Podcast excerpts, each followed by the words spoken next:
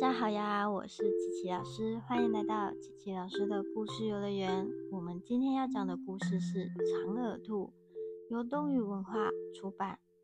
当兔子们要去采摘最爱的山草莓时，拥有一对超长耳朵的小兔却被独自留下。大家都怕它长长的耳朵太显眼，容易被可怕的蛇盯上。让我们一起来听听看会发生什么有趣的事吧。已经到了秋天，可以采摘山草莓的日子所剩不多，因此兔子们都很把握这段时间，忙着采摘山草莓。但是前往采摘时一定要非常小心哦，经常会有可怕的蛇为了吃掉兔子，把自己隐藏在山草莓的树丛里。兔子们都很担心长耳兔。因为太长的耳朵会让它行动缓慢，看起来很显眼。兔子们用担心的语气对长耳兔说：“山草莓树丛里藏着蛇，你耳朵这么长，一下子就会被蛇发现踪迹的，还是留在家里比较好。”长耳兔自信满满的说：“别担心，我多注意点就没事了。”而且我身边不是还有你们吗？只要我们团结合作，就没有办不到的事。我要采摘很多山草莓才行。兔子们说不过他，只好带着长耳兔一起出门采摘山草莓。兔子们努力的采摘山草莓，长耳兔也采了一大堆。突然，兔子们在地上发现一条长长的痕迹，他们害怕着大喊：“有蛇，快逃！”惊叫声忽然停止，兔子们集体逃亡去了。长耳兔也跟在其他兔子后面逃亡了，腿却被自己的长耳朵绊住，摔了一跤。其实，兔子们看到的并不是蛇爬行的痕迹，而是长耳兔经过时长长的耳朵在地上拖行时所留下的。隔天，兔子们又想去采摘山草莓。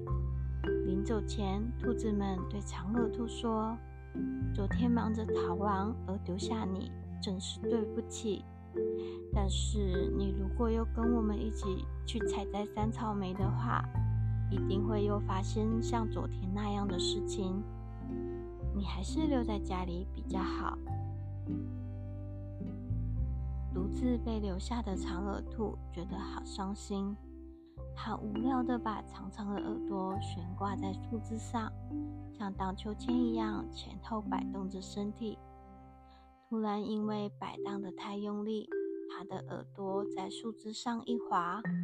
关键时刻，他赶紧用长长的长耳朵抓住了另一只树枝，解除了从树上摔落的危机。他感觉到自己非常的了不起。长耳兔用它长长的耳朵从这一棵树上荡到另一棵树上。一方面，其他正在忙着采摘山草莓的兔子们又在地上发现一条长长的痕迹。他们说，一定是长耳兔跟过来了。兔子们完全没有察觉危险正在向他们靠近。突然，蛇从旁边钻了出来，他们吓得大叫：“哇，是蛇！”